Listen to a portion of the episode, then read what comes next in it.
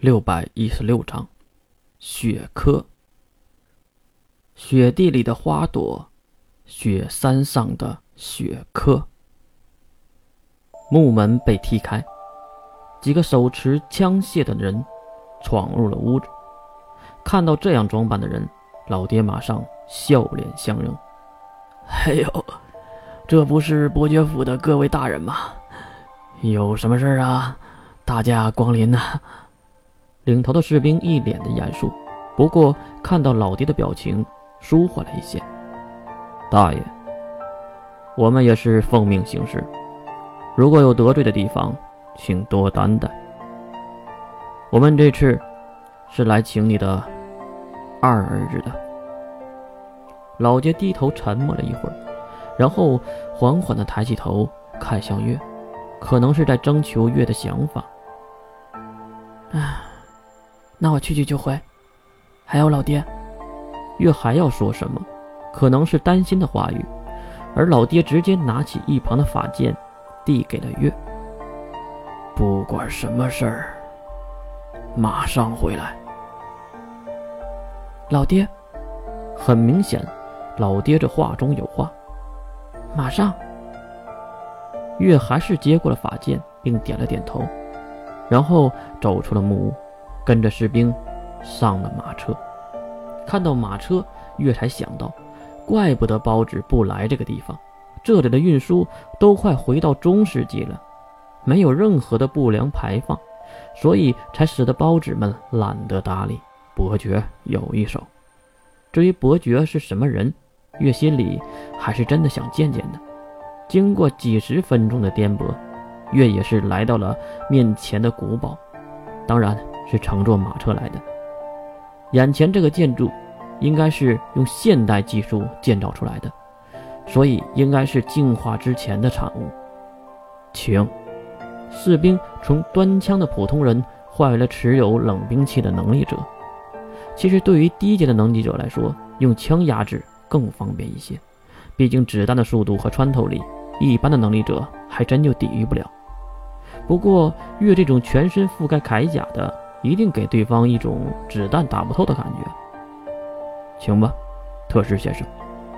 再次的请让，月也是走进了这个建筑里。里面可和外面不同，完全采用了中世纪的装修方法。虽然用的还是电灯，不过月能想象出，这里用的应该也是晶核发电装备。这边看着走廊上的一幅幅油画，还真的有那一点意思了。伯爵在里面等你呢。守卫将月的眼前的一扇门推开。月也是直接走了进去，映入眼帘的是满屋子的书，这里应该是书房。再看这个乱的程度，是主人太邋遢，还是这里的保洁阿姨不努力呢？哟，你好啊！顺着声音看去，两个人在房间的另一头看着来者月，一个是一头白发的男人，大概五十多岁的样子。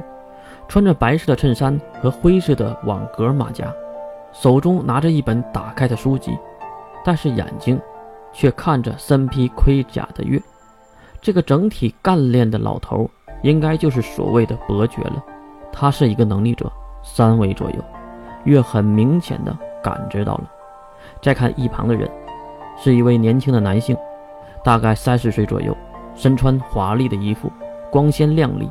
越隐隐约约的能看到他手腕上金表发出的反光，一脸的微笑，但是这个长相总觉得很熟悉。你好，你就是伯爵吧？为什么叫我来？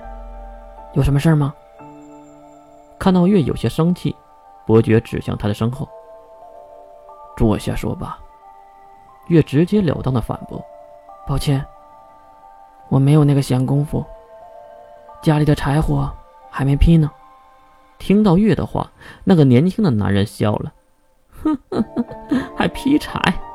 我说，伯爵是看得起你，才把你叫过来了。你别不识抬举。”月斜眼瞪向男人，虽然他看不到自己头盔里的眼神。我不是来吵架的，所以没什么事儿，我就走了。月转身就走向门口，伯爵马上开口。我是寒天一族的人，叫寒天伯爵。伯爵并不是我的职位，而是我的名字。停下了脚步，月听出了问题。寒天一族的名字里是带有数字的，为什么他没有呢？今天对战包子的表现中，你很出色。我诚心的邀请你加入我们的队伍，共同对抗包子，来守护我们几十个小镇。月转头看向伯爵，退战包纸，哼！月嘲讽了这个男人，还真是不知天高地厚，不过是井底之蛙，也懒得和他争辩。抱歉，没那个想法。当然，也谢谢您帮忙清理包纸，我替。小镇的人，谢谢你了，伯爵大人。鞠了一躬，月就离开了伯爵的古堡。当然，回家还是人家送月回去的，因为月可不想走回去，很远的。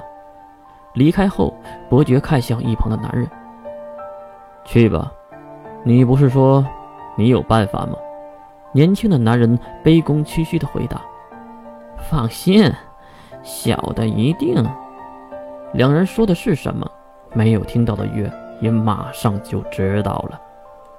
回到家里，老爹正劈着柴，见月下车，老爹丢掉斧子走了过来：“有热汤，喝点吗？”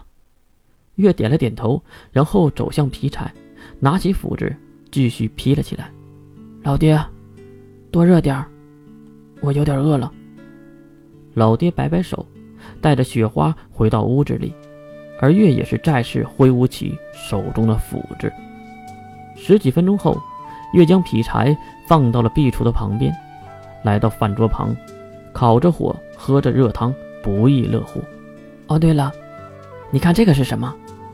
月拿出了金盒，放在了桌面上，是那个包纸的。老爹瞪大双眼：“金盒？你哪里来的？”“哦，是那个包纸的吧？”老爹也是马上想起了金盒的来处，啊，我拿了三分之一吧，剩下的给伯爵的士兵了，毕竟他们也是伤亡惨重。老爹放下汤匙，看向一旁趴在壁炉旁的雪花。我们这个偏远的地方，如果不是伯爵在，可能早就被包子屠杀干净了。我们其实还是很感谢伯爵的。